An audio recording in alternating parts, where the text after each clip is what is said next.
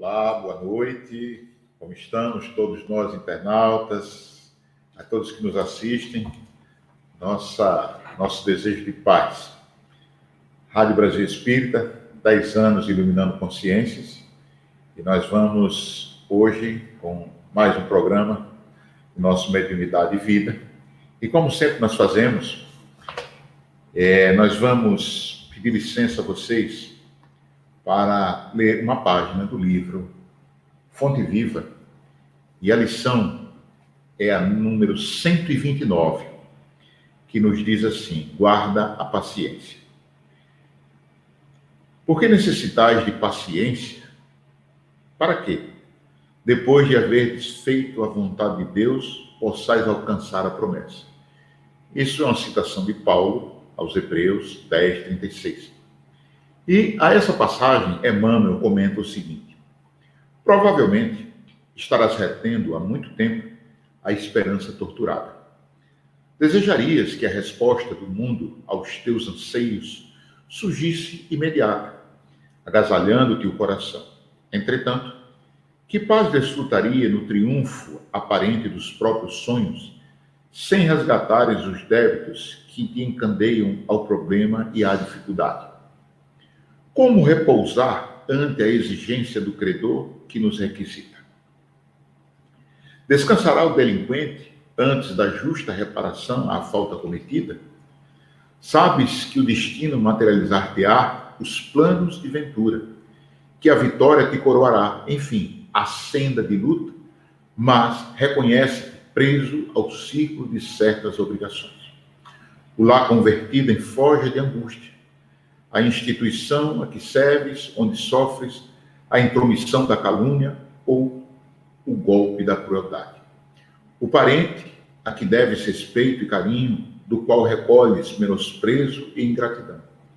A rede dos obstáculos, a conspiração das sombras, a perseguição gratuita, a enfermidade do corpo, a imposição do ambiente.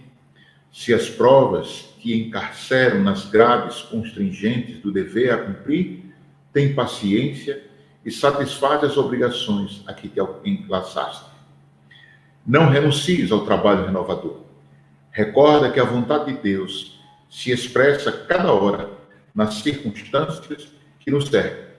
Paguemos contas, as nossas contas, com a sombra, para que a luz nos favoreça. Em verdade, alcançaremos a concretização dos nossos projetos de felicidade. Mas, antes disso, é necessário lidar com paciência as dívidas que contemos perante a lei. Então, com esta leitura, nós rogamos ao nosso Pai Celestial, ao nosso irmão Jesus, que nos ilumine na lei de hoje, para que possamos concretizar nossa tarefa, a qual abraçamos com tanto amor e carinho. Jesus, amigo, fica conosco hoje e sempre.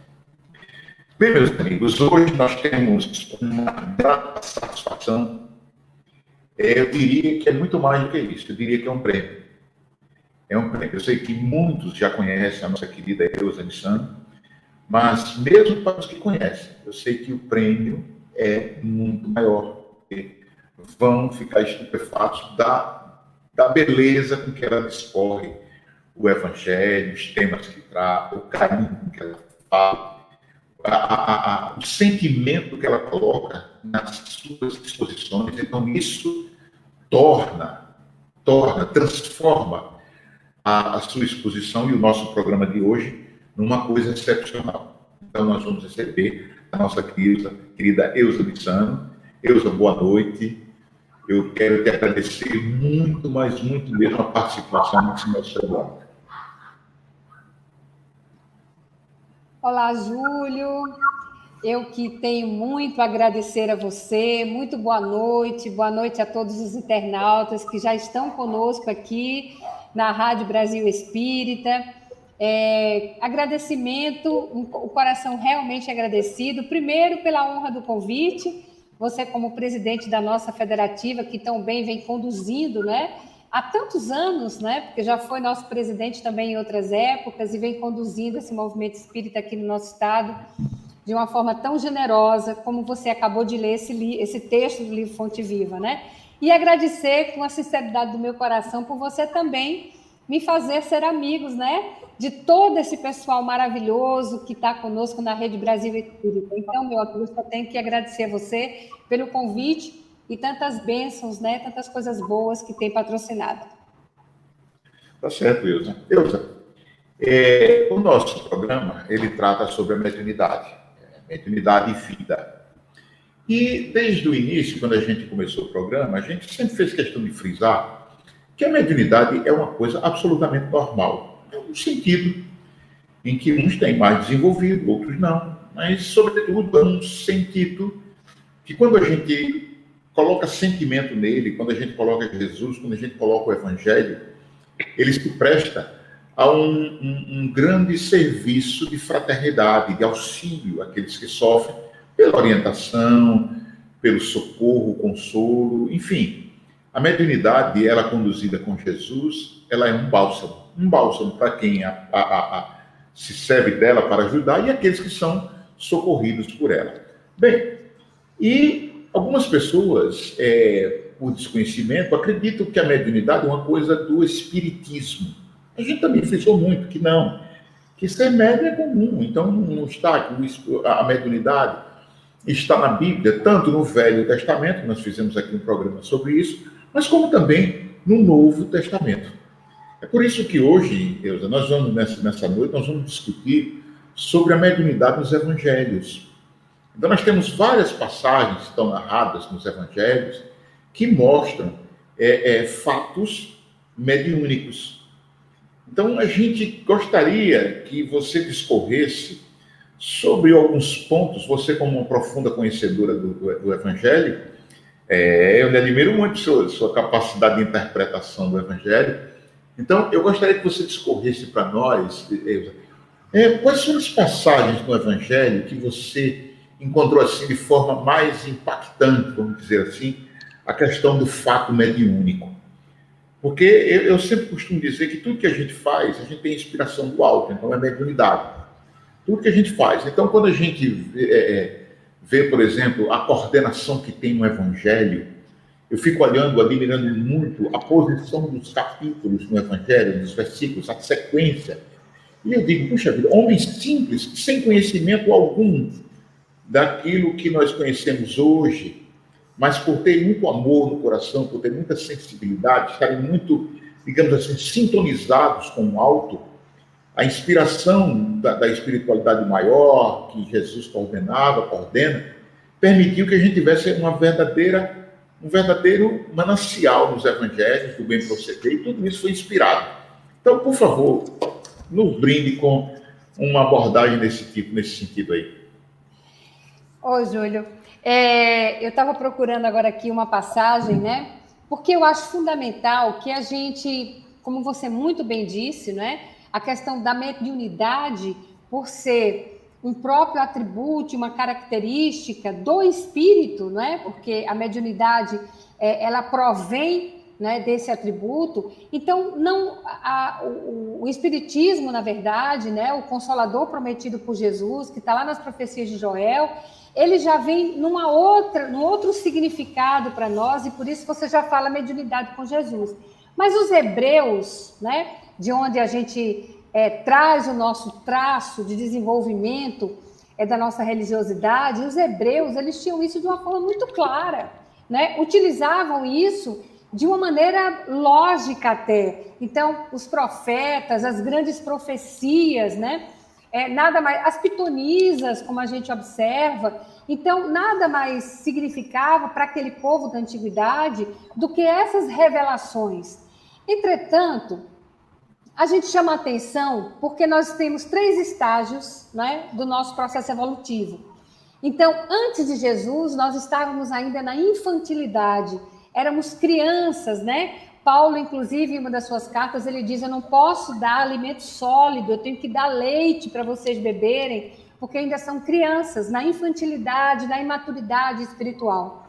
Com Jesus, já acontece de uma outra forma. A mediunidade com Jesus, na era em que Jesus já está jornadeando ao nosso lado, ela já nos pega e nos, nos alcança dentro do processo da maioridade espiritual. Por isso que quando a gente vai para. Eu destaquei algumas questões aqui do livro Consolador. Quando a gente vai para a questão 274 do livro O Consolador, é, Emmanuel vai responder qual foi a intenção de Moisés ao proibir esse comércio, esse intercâmbio, né? É, com a espiritualidade lá em Deuteronômio. Por que, que se proibiu? Primeiro ponto aquele que a gente, todo mundo já sabe, não se proíbe algo que não seja possível acontecer, né? Mas a proibição existia porque nós, na infantilidade que vivíamos, utilizávamos processos mediúnicos para um escambo, né? Um, um, processo de troca e para questões vãs. Tanto que Emmanuel vai dizer, as expressões sectárias é, que à época foram trazidas por Moisés não comportavam as indagações do invisível, porque o comércio com os desencarnados se faria com material humano excessivamente grosseiro e inferior. Então, éramos nós naquela infantilidade. Então, por isso, a preocupação de Jesus, porque não tenha dúvida, todos nós sabemos, quando a gente fala do Antigo e do Novo Testamento, Emmanuel vai nos dizer que o Antigo Testamento é o alicerce, né? Por isso, Júlio, a gente muitas vezes a gente não compreende, porque o companheiro espírita, às vezes na casa espírita, né, não não, não quer fazer o estudo, não quer fazer o cotejo, né, as referências cruzadas com o Antigo Testamento. Emmanuel vai nos dizer isso. O Antigo Testamento constitui as bases do Novo Testamento. Jesus cita por diversas vezes. No Evangelho de Mateus, quem teve a oportunidade de ler Jesus no lar, por Neio Lúcio, através da psicografia de Chico Xavier, a gente vai observar que na casinha simples de Cafarnaum, onde Jesus instalou o primeiro culto do Evangelho no lar, que nós fazemos isso repetidas vezes, nós espíritas, né? Os nossos irmãos católicos também fazem com a hora da Ave Maria, né? Então, é, esse culto do Evangelho no lar, nosso de uma maneira diferenciada, eles liam o livro de Isaías. Então veja da importância né, do Antigo Testamento. Por isso Mateus cita tanto Isaías. Então aqui Emmanuel nos deixa uma forma muito clara no Consolador. Aquela época, a proibição aconteceu porque nós não sabíamos lidar com os processos da mediunidade, porque estávamos ainda de forma grosseira e de forma inferior, por estarmos ainda na infantilidade, ainda éramos crianças, né? Mas a gente vai evoluir, Graças a Deus, porque a lei é do progresso. Então, vem Jesus. Jesus vem jornadear conosco, sabendo e apostando na possibilidade né, do, da, do, nosso processo evolutivo. E mesmo assim, é, Júlio, a gente começa a perceber que os primeiros aspectos relacionados ao próprio processo de mediunidade, como por exemplo a transfiguração no tabor, a gente observa que Jesus tinha um núcleo duro, né? Que a gente chama assim, que é aquele que estava mais próximo dele, né? Olha, olha, Júlio, se você quiser fazer a, a intervenção para a gente dialogar aqui, você me para, senão eu solto aqui, hein? Tá então, certo. Jesus é, era, era bonito a gente ver isso do nosso mestre, porque ele tinha o seu núcleo duro, né? Ele, na verdade, assim, quando Jesus queria falar das coisas é, é simples, das coisas da natureza, das coisas que, que, que eram mais é, que tocava mais aquele povo rústico da Galileia, quando ele queria falar aos galileus, né? Ele ficava ali sentado na, na margem do seu barquinho, ali na beira do lago de Genezaré, ali só... O que, que a gente pega na beira do, do lago? Só peixinho miúdo, né? E ali ele ia, contava aquelas histórias maravilhosas. Quando ele queria fazer alguma coisa mais profunda, ele então ia com os seus apóstolos né? mais um pouquinho para o fundo do lago para pegar peixes maiores. A gente está falando aqui do ponto de vista espiritual. E quando ele queria falar de coisas mais profundas ainda, ele se reunia com seu núcleo duro, Tiago, Pedro, né? E aí o que, que ele fazia? João, Tiago e Pedro. Aí o que, que ele fazia? Ele ia para a transfiguração no Tabor. Né? E quando ele queria falar de algo mais concreto, ele ficava e dormia na casinha de Simão Pedro. Então, veja como é bonito, né? Esse grau de, de. É um leque que vai abrindo, trazendo para a gente essa luz verdadeira. Então, quando Jesus começa a tratar das questões da mediunidade propriamente dita na transfiguração do Tabor, quando ele está com Moisés e Elias, ele está com seu núcleo duro. Então, só três estão ali com ele. E ele ainda diz: não conte nada a ninguém. Não é hora ainda, né? É preciso que o grande motivo, o grande mote, né, aquilo que vai tocar o sentimento de todos eles, aconteça após a crucifixão de Jesus e o seu retorno é, em espírito para todos eles, né? Então, isso vem acontecer justamente naquela passagem que a gente tem de Pentecostes, né? Porque aí, a partir desse processo, né, a mediunidade, alguns companheiros, a gente já viu, é, por exemplo, o Haroldo em algumas palestras, ele dizendo que após o Consolador Prometido, ou seja, após o livro dos médiuns, nós passamos a ter o desenvolvimento da mediunidade com Jesus. Penso eu que após Pentecostes, quando já estávamos aí sim, né, desenvolvendo esse processo, nós já caminhávamos para a madureza espiritual. Ele faz essa referência, Júlio, porque ainda nesse processo nós estamos na maioridade, mas após o Consolador prometido, que veio trazer para nós todas as explicações, desmistificar Ora, quando a gente vai para Gênesis, né, que a gente vai estudar ali os fluidos, os milagres de Jesus, a predição, parece que rasga o véu completamente e Jesus fica ainda mais resplandecente para nós.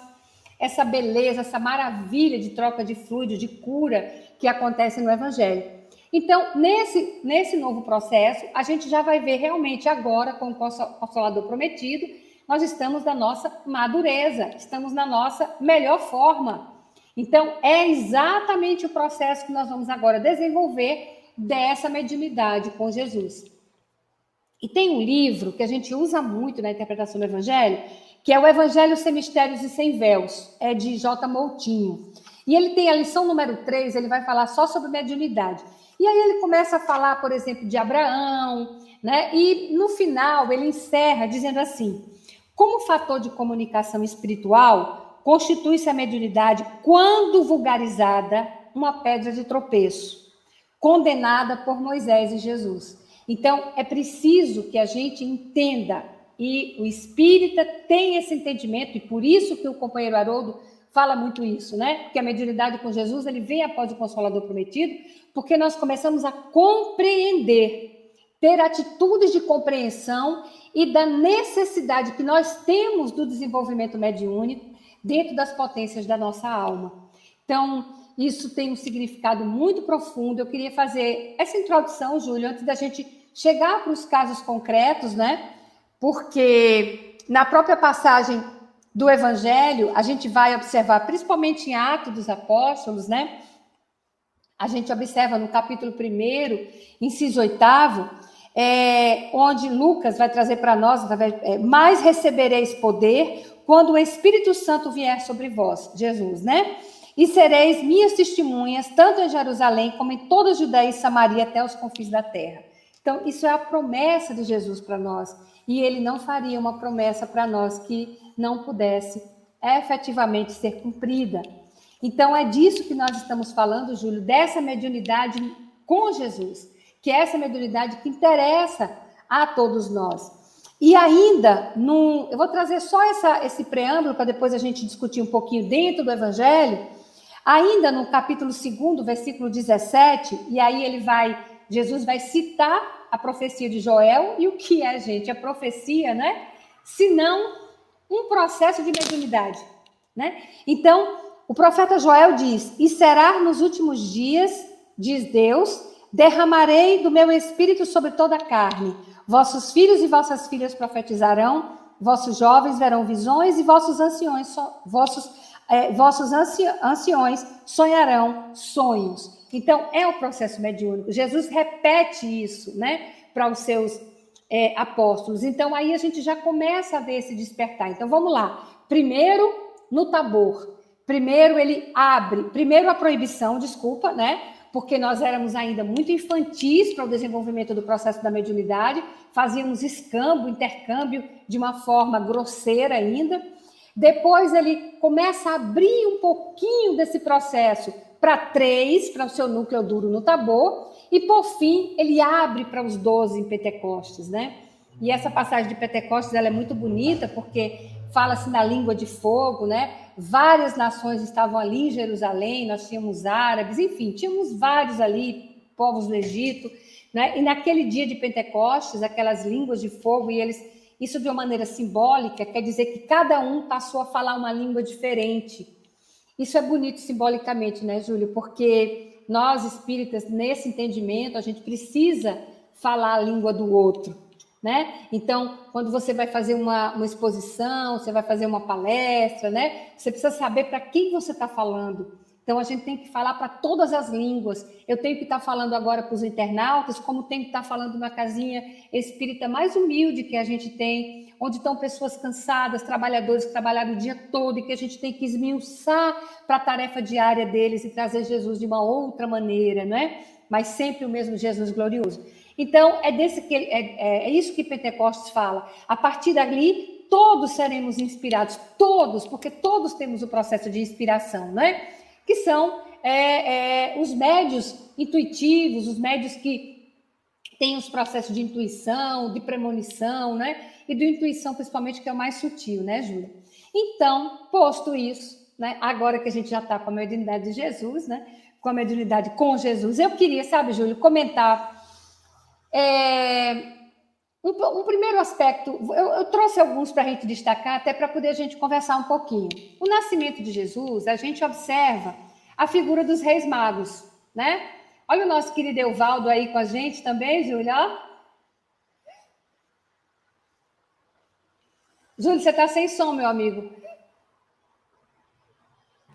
Eu, eu fiquei aqui agora muito, muito contente com essa, esse seu preâmbulo e eu quero chamar a atenção dos nossos internautas, eu não sei se vocês perceberam isso, meus irmãos, que a Eusa ela fez um, um, um retrospecto, uma, uma, ela pegou uma cronologia do, do, da mediunidade, dos, do, dos fenômenos mediúnicos, e a gente vai ver o seguinte, vai ver lá de uma proibição, lá em Deuteronômio 18, que Moisés atestou, a gente até já conversou aqui sobre isso no programa, então, ou seja, se ele proibiu, é porque existia.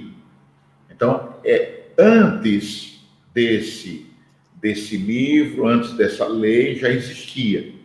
Porém, a explicação que Emmanuel deu de forma bem clara no Consolador é que isso era feito de uma forma tão, é, tão sem compromisso, uma coisa tão banal no ponto de vista de, de mercantilizar e tudo, que achou-se por bem proibir. Proibir. Jesus, então, primeiro fez de uma forma velada, lá no Monte Tabor. Veja que ele e aquele núcleo duro, como Deus chamou. Então, sim, e ele disse: olha, não conta ninguém. Não conta ninguém. É para a gente perceber isso que não é que era proibido, é porque uma luz, quando a gente está na escuridão, se ela acende, ela é muito forte, ela não cega. Então Jesus teve esse, esse cuidado.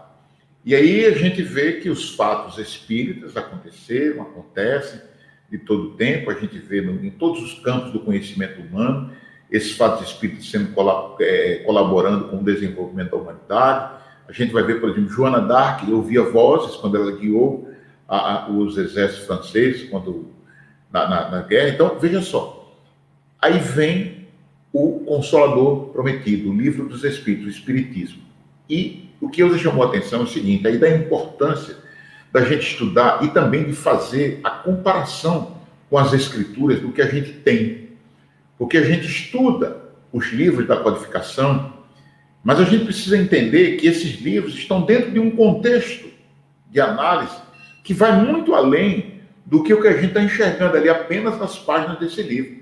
É preciso fazer essa correlação, essa paridade, para que a gente tenha um perfeito entendimento. Daí a gente vê aclarar, vê de forma bem clara, todo esse, esse, esse contexto, diria até histórico e estrutural da mediunidade. Então, parabéns, Deus. Eu, eu tenho certeza que, que você ia fazer um, um trabalho bem. Não, meu amigo, que nada. Mas aí eu vou chamar a atenção, então, Júlio, de um primeiro aspecto que a gente vê, que é a vinda de Jesus, né? Na vinda de Jesus, a gente observa a questão dos reis magos, que a gente chama de reis, gente, mas não tem nenhum lugar no Evangelho falando que são reis, tá? Eram magos. E magos, aquela época, eram videntes. Eles eram magos do Oriente, eles estudavam os astros, né, a movimentação dos astros. Então, na verdade, magos, né, na interpretação do grego, é médiums. Então, eles eram médiums. E eles ali têm uma. Não se sabe se são três, né? Tem uma correlação, a gente não vai entrar agora nesse assunto por causa dos nomes, mas não se sabe nem se são três. Então, na verdade, eles estavam vindo do Oriente, né? guiados por uma estrela. Olha que coisa bonita, né? Guiados por uma estrela, eles vão até o local onde o menino Jesus está. Primeiro, eles fazem o seguinte: como eles estudavam o movimento, e realmente a época do nascimento de Jesus há uma definição da existência de uma estrela nova, que ela tem um brilho e ela depois ela, eu não sei se o termo certo é explodir, né? Mas ela dá um, um, um estouro, né? Então, mas na verdade, quando eles estão guiados por uma estrela, né? Eles vão até Herodes. E lá em Herodes, e é normal, porque se você chega no local, você vai logo aonde? Na cidade grande, para saber onde é que estão as coisas, né? E eles vão até Herodes, né? E Herodes não sabe aonde está o menino Jesus. Então eles continuam sendo guiados por essa estrela até encontrar então Jesus. E qual é aqui a nossa interpretação que a gente vai fazer junto com Emmanuel, a gente vai fazer junto com o Evangelho segundo o Espiritismo, quando a gente na introdução a gente vai ver quem são as estrelas, Júlio? Os espíritos do Senhor, como estrelas cadentes, a receber a ordem de comando, né? Então, Jesus é o construtor e as estrelas que estão nos céus representam, simbolicamente falando, o exército de espíritos puros e redimidos que trabalham com Jesus na redenção. Então, olha que bonito. Eles eram médios, estavam sendo inspirados pelas estrelas, pelos espíritos, porque uma estrela, gente, não vai apontar um caminho. Ela pode até, você pode até fazer uma orientação de local, mas não local exato.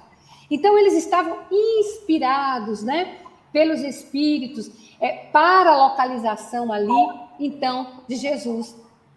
E também isso tem uma representação bonita para nós, né? porque Herodes, muito sabido, né? Ele diz assim: ó, depois que vocês encontrarem, vocês voltem aqui para me dizer onde é que ele está, né? E interessante que no início os magos vão até Herodes, mesmo guiados pelas estrelas, né? Mas quando eles encontram o menino Jesus, depois eles não voltam para Herodes para dizer onde é que está. Por quê? Estavam medianizados, tinham um processo de intuição e não voltaram até Herodes, né? Nós, de vez em quando, ainda nos perdemos, né, A gente ainda vai procurar Jesus nos Herodes do nosso tempo de hoje, né? Os Herodes aqui, simbolicamente, seria os nossos interesses materiais. Aí vem uma pandemia como essa, né? E nos arranca desses arrobos, como diz Gibran, né? O amor sacode, tira a gente, tira os pés da gente da terra, né? E a gente aí passa a ficar realmente perturbado com a situação se a gente não tiver essa firmeza de entendimento e de sermos guiados pelas estrelas, porque todos nós somos médios, todos nós somos magos, recebemos os processos de intuição.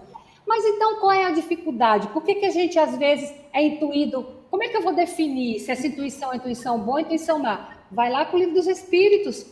É, os Espíritos respondem a Kardec, eles dizem: percebe, estuda, vê como é que está sendo desenvolvido, qual é o contexto que está sendo desenvolvido, eu, às vezes, brinco muito, sabe, Júlio?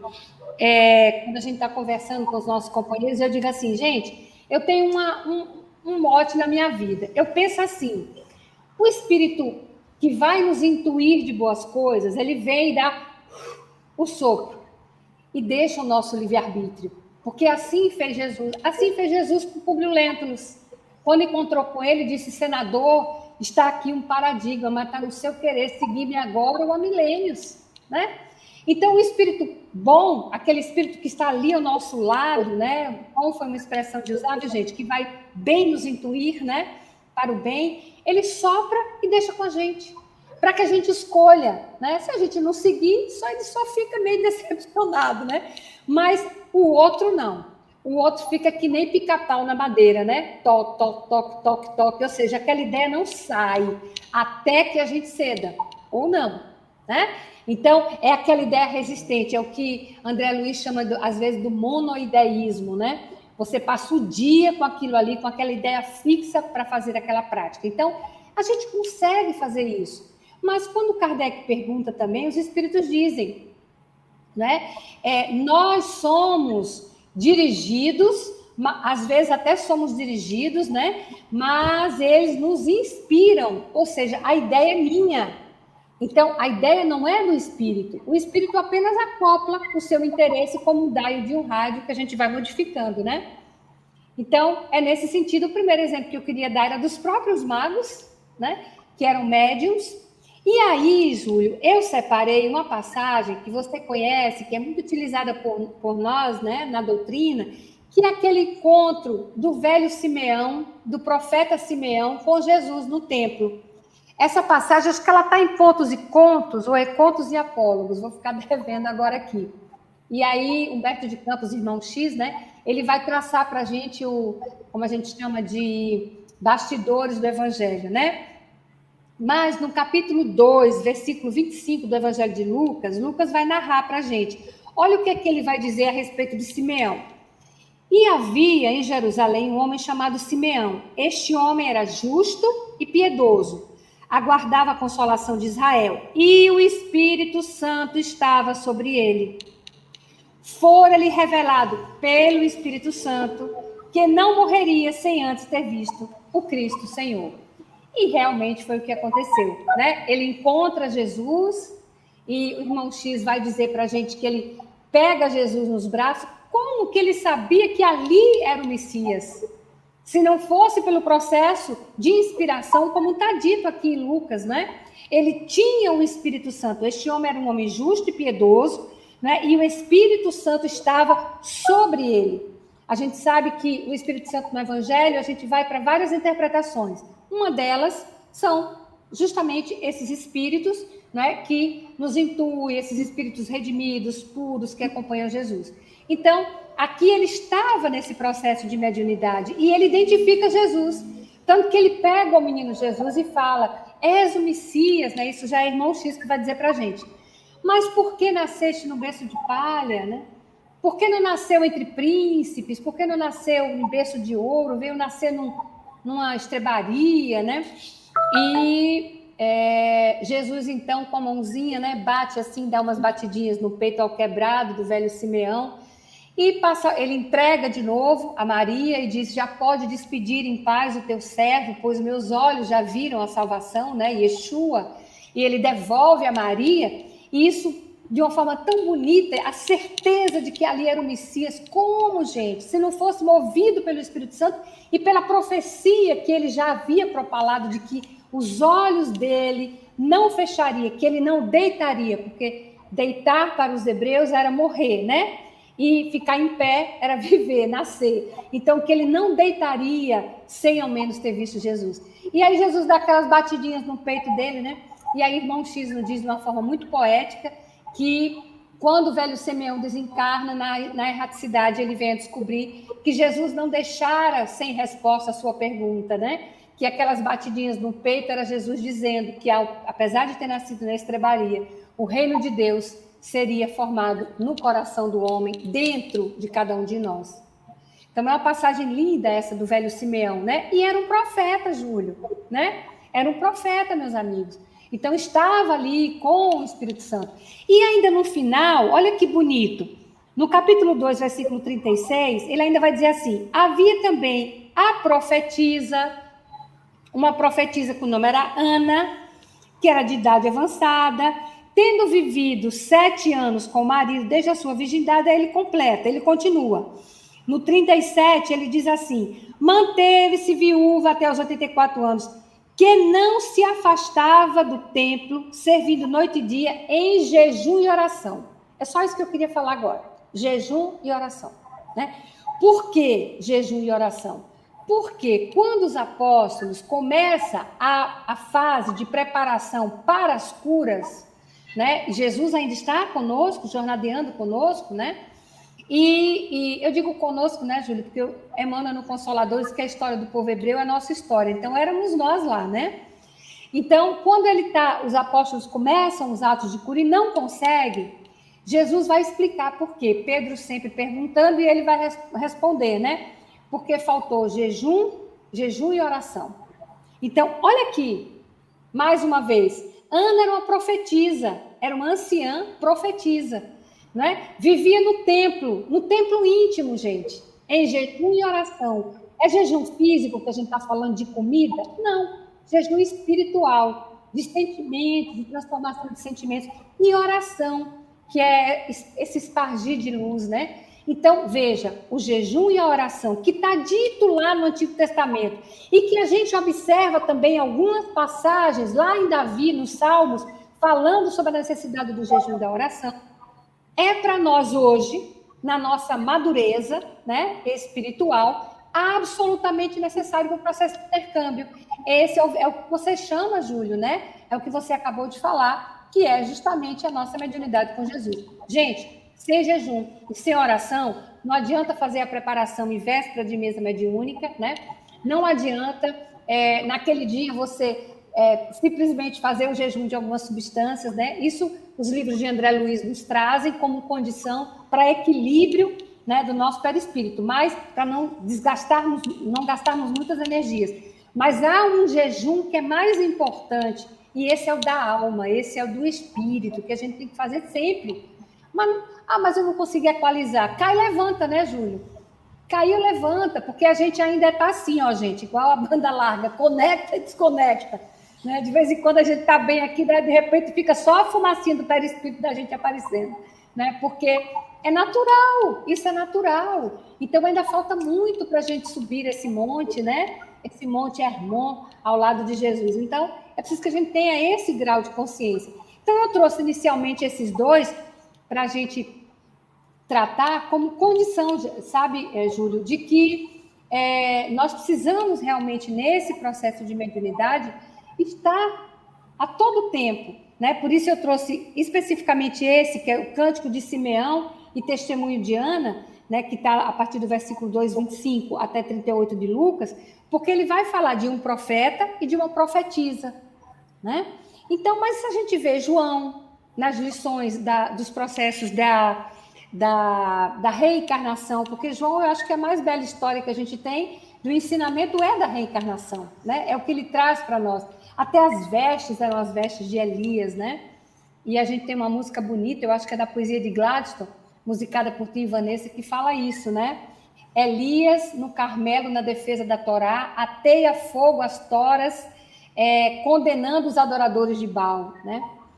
É, Eilo, João Batista, quer dizer, novamente, o novo Elias, né? Eilo, João Batista, na aurora do Evangelho, conclamando aos processos de redenção. Então, pela, é, pelo processo bendito da reencarnação, a gente vê e a gente observa, né?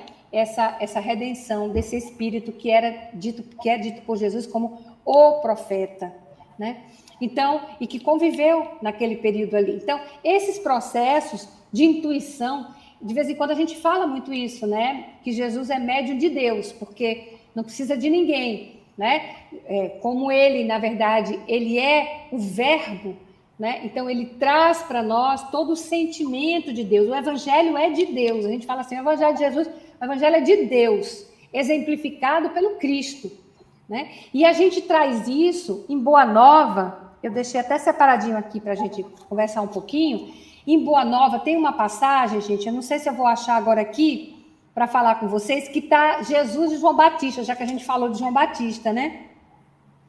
E eles saem, né? Eles, eles saem, achei aqui. Eles saem, né? Os dois, e Maria e Isabel estão conversando, e os dois seguem lá pelas campinas, sobem lá, as duas mães, as mães começam a ficar preocupadas, vamos lá atrás dos nossos filhos, né? E aí elas avistam os dois, né? Humberto de Campos diz que Jesus está com o dedinho assim, né? Apontando, né? Como se, aí ele diz de uma forma poética, como se fosse um grande general e João Batista prestando atenção às ordens desse grande general. Mas o que eu quero chamar a atenção é que Humberto de Campos diz assim: estavam lado a lado, de longe, afigura, afigurou-se-lhe que os cabelos de Jesus esvoaçava ao sopro caricioso da brisa do alto. Ora, Júlio, o que é sopro caricioso da brisa do alto? O rua é o sopro de Deus. Estavam os dois, porque só que o cabelo de Jesus voava. Por que, que o cabelo de João Batista não voava? Porque quem recebia de Deus era ele. O sopro caricioso é o, é o rua, né? É o sopro de Deus. Então, é, é, é, o espírito que a gente chama do Espírito Santo, né? Que às vezes tem a conotação do Espírito Santo mais lá ligado àquela parte do batismo de Jesus, do arrependimento, onde a gente vai ver lá em Mateus. Então, aqui ele, é disso que, que Humberto de Campos está fazendo. Eu, eu, eu, chamo atenção às vezes, é, Júlio, é, porque às vezes, quando antes do Espiritismo, antes do Espiritismo, eu li assim, ó, os homens se dividiam nas suas opiniões. Mas vós, os que tendes comungado, depois do Espiritismo, a gente lê assim, ó, os. O que é os, gente? Homens, espera aí, que homens que ele está falando, né? A gente vai degustando as palavrinhas, a gente esquece aquela coisa de ler de vez, né? E vai ali aos pouquinhos degustando cada uma para a gente ter esse entendimento. Então, quando o Bé de Campos diz sopro caricioso, gente, é inspiração divina, né? É Deus ali, ó, o Pai falando diretamente com, Je com Jesus, né? Trazendo para nós a exemplificação. Júlio, você quer falar alguma coisa? Estou falando direto aqui. Estou com pena de você, viu, meu amigo? Não, você não, fica é quietinho aí. É, é muito importante essa, essa sua observação agora, é, o jeito de ler. Porque veja só, é, Jesus, naquela, naquela parábola do, do bom samaritano, quando ele pergunta ao doutor da lei é, o que está escrito na lei? Como a lês? Isso. Ou seja, como é que você interpreta? interpreta? O que é que você faz com isso? Qual é o seu entendimento sobre isso? Então, isso, isso é muito importante a gente perceber, porque, principalmente em se tratando de, de mediunidade, porque a gente sabe, é, é, que o fenômeno ele ainda encanta muito.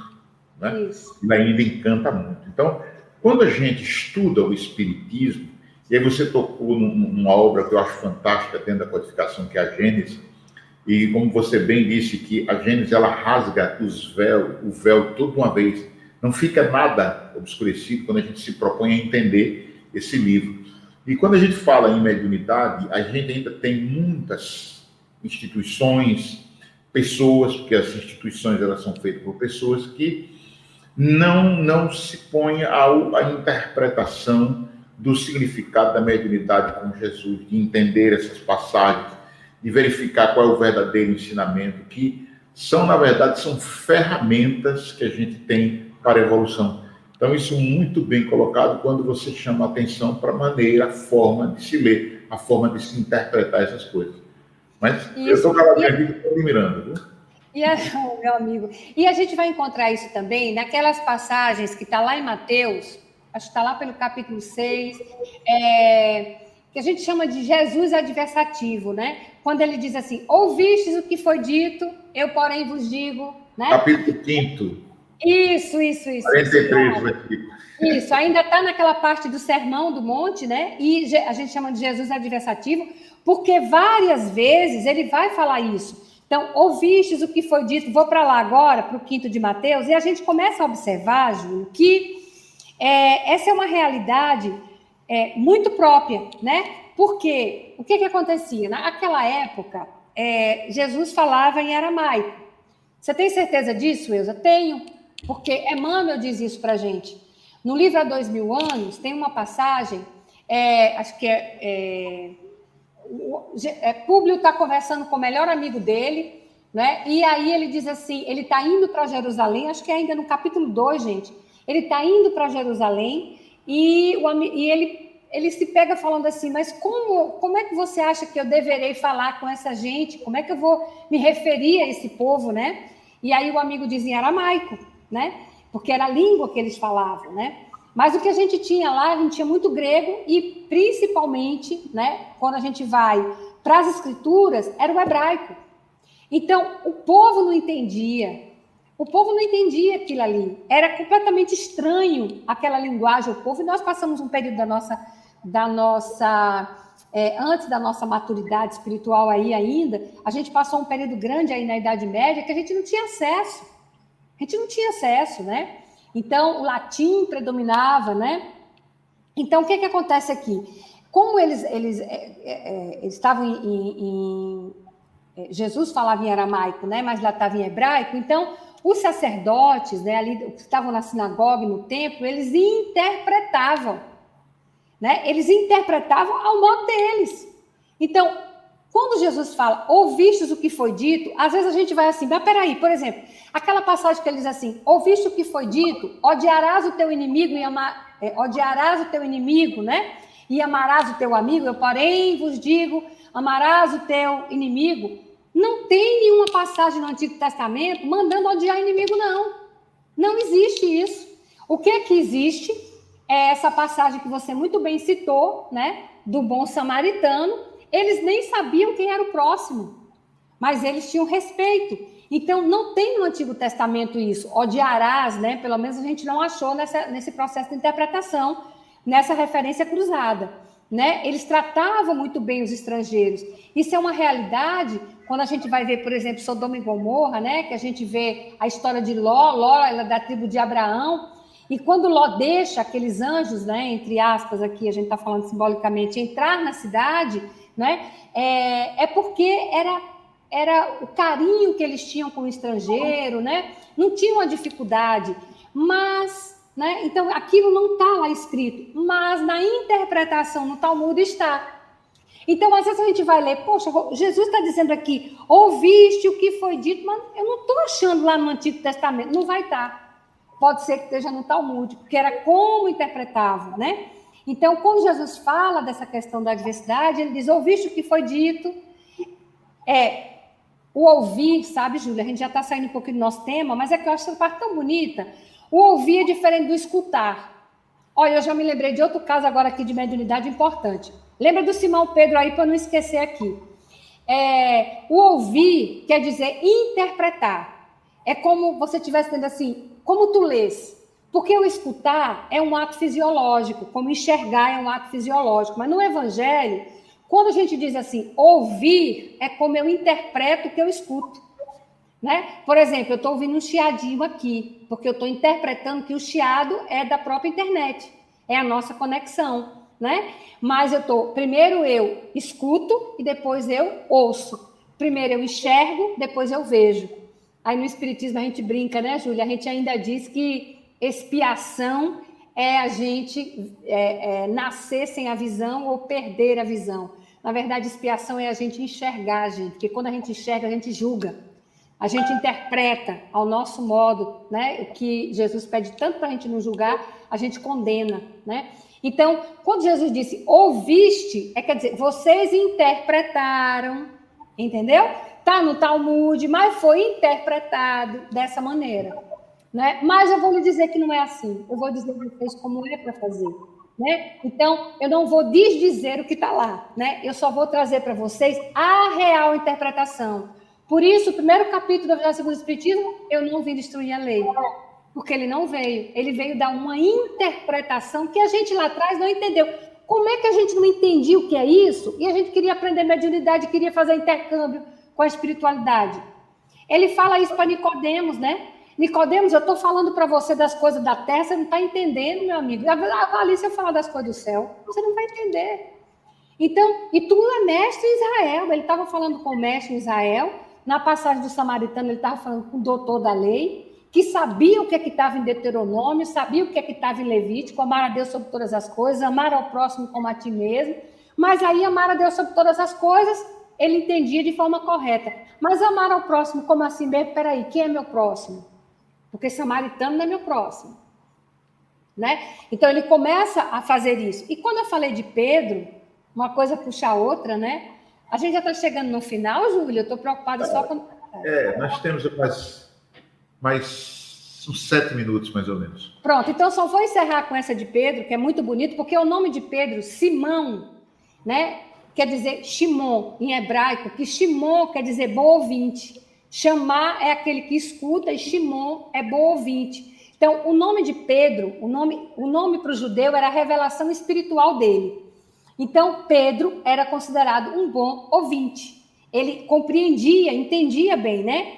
E, e, na verdade, o que, que acontece? Quando Jesus está reunido ali com seu colégio apostólico, ele diz assim: Que diz os homens que eu sou? Que é Elias, que é o profeta. Mas é Simão, porque é bom ouvinte, é Shimon, interpreta.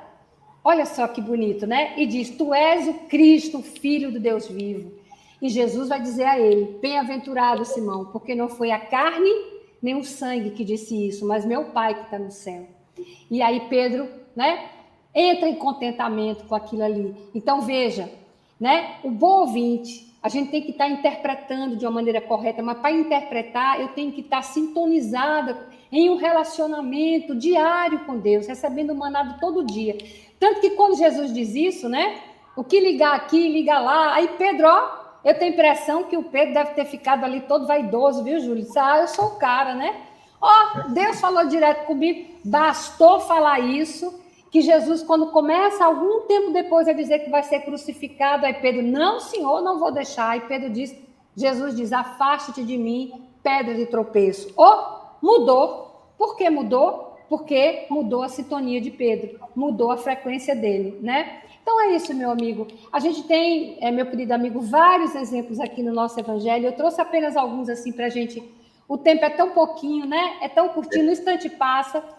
Né? Mas é, eu quis trazer um pouco dessa sensibilidade que a gente tem do evangelho, né? Dizer para os nossos amigos exatamente isso, né? Que é, o evangelho, na verdade, ele traz exemplos maravilhosos para nós, né? E seguramente como diz Emmanuel, na lição Mediunidade, que está lá em Caminho, Verdade e Vida, já para a gente encerrar aqui, ele diz assim: Desde esse dia, as claridades do Pentecoste jorraram sobre o mundo incessantemente.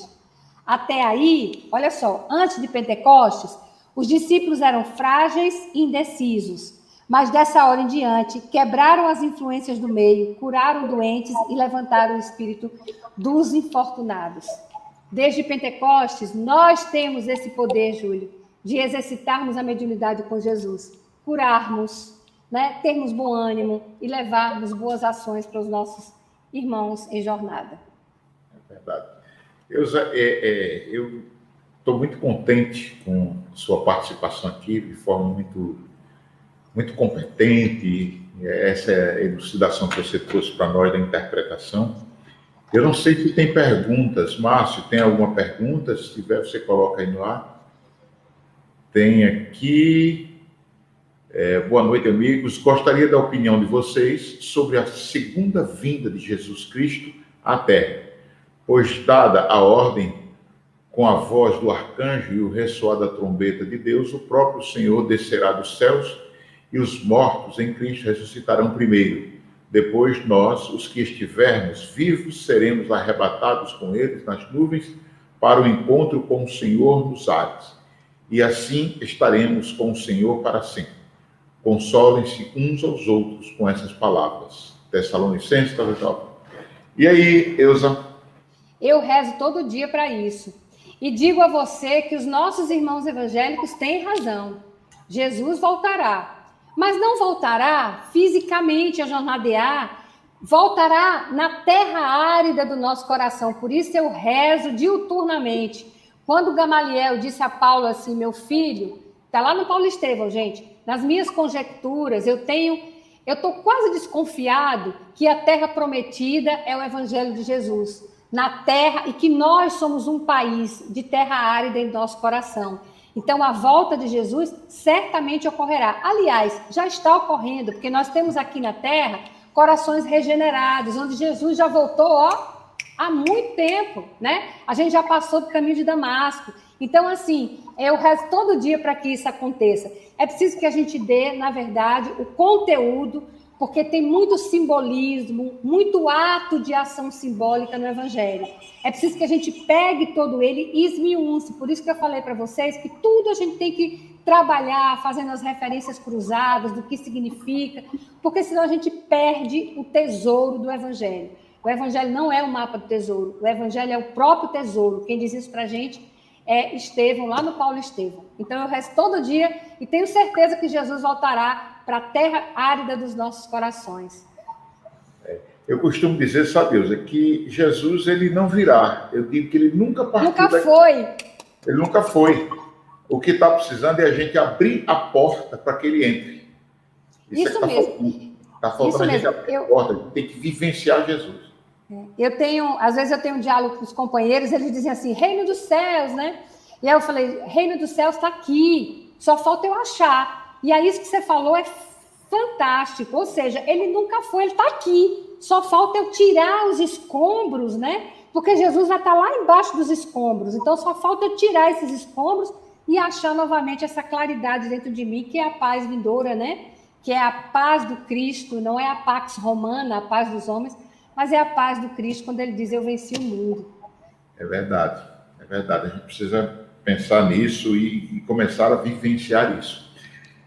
Eusa, eu não tenho palavras para te agradecer, minha amiga. É, eu, eu digo sempre assim: eu agradeço muito a Deus por ter me dado a oportunidade de conhecer pessoas que me fazem crescer muito, me enriquecem. E uma dessas pessoas, minha amiga, pode acreditar que é você certo? Então, é, é uma coisa assim muito importante para todos nós que te conhecemos, para todos nós que, que, temos aqui o privilégio de ter você nas nossas palestras, nas nossas, nas nossas lives aí, agora nessa parte aqui, tá, estamos todos aqui com essa, essa questão virtual, e até bom, eu acho, porque muitos amigos nossos têm condição de assistir uma, uma, uma, uma riqueza de, como essa que nós tivemos esta noite. Então, eu quero agradecer a você, em nome de todos os nossos internautas, e eu tenho certeza que essa não foi a última vez que nós, nem da primeira, nem tampouco será a última vez que a gente vai participar aqui. Outras vezes eu quero contar com você, minha amiga, para que você possa brilhantar esse nosso programa, para a gente esclarecer as pessoas nessas dúvidas que correm por aí, para que a gente desmistifique um pouco e para que as pessoas comecem a perceber o valor de se estudar a doutrina espírita. Para quê? Não é para ser um conhecedor, um profundo conhecedor, não. É para viver a doutrina espírita, para que a gente possa descortinar o evangelho, para que a gente possa conhecer a Jesus. Não que só vai conhecer Jesus quem é espírita, mas que quando a gente usa a chave do espiritismo, a gente consegue interpretar muito melhor, fazer a leitura, como você diz, que os homens. Então, que é os aqui? Então, o que é, o que é isso, o que são essas interpretações, essas metáforas todas? Então, a gente fica realmente é, é, é muito contente, tá certo? Ô, Júlio, Bem, eu, eu agradeço muito a você, viu, de coração, a todos da RBE e todos os internautas que estiveram conosco. Muito obrigada por esse convite honroso e poder estar servindo ao Mestre Jesus ao seu lado. É sempre maravilhoso. Obrigada, Júlio. Tá certo. Bom, e como a gente sempre faz, meus queridos ouvintes, internautas, nós vamos deixar aqui a nossa última página que um amigo nosso ditou para nós e ele disse assim: a vida às vezes nos machuca e sentimos sangrar a alma de tanta dor. Quando assim se sentir, não entregue os pontos e procure dar a volta por cima. Compreenda que a dor é inevitável. No entanto, o sofrimento é uma opção. Sofremos quando não aceitamos as lições que a dor nos oferece. Se estás na solidão, Talvez você tenha se afastado das pessoas. Se te sentes oprimido, não será porque a gentileza estivesse distante do teu proceder? A vida nos cobra compromisso, através da lei de retorno. Viva promovendo o bem, que o resultado será a construção de uma atmosfera de paz em teu derredor. Por isso, eu te desejo paz e luz. Então, meus amigos, internautas, eu Sano, mais uma vez, mas muito, muito obrigado de coração. Eu tenho certeza que eu sou o porta-voz de muitos, mas muitos que nos assistiram essa noite. Nesse, nesse obrigado, nesse agradecimento que nós te oferecemos e até o nosso próximo encontro. Senhores senhoras internautas, um cheiro no coração e até na nossa próxima terça-feira. Um grande abraço.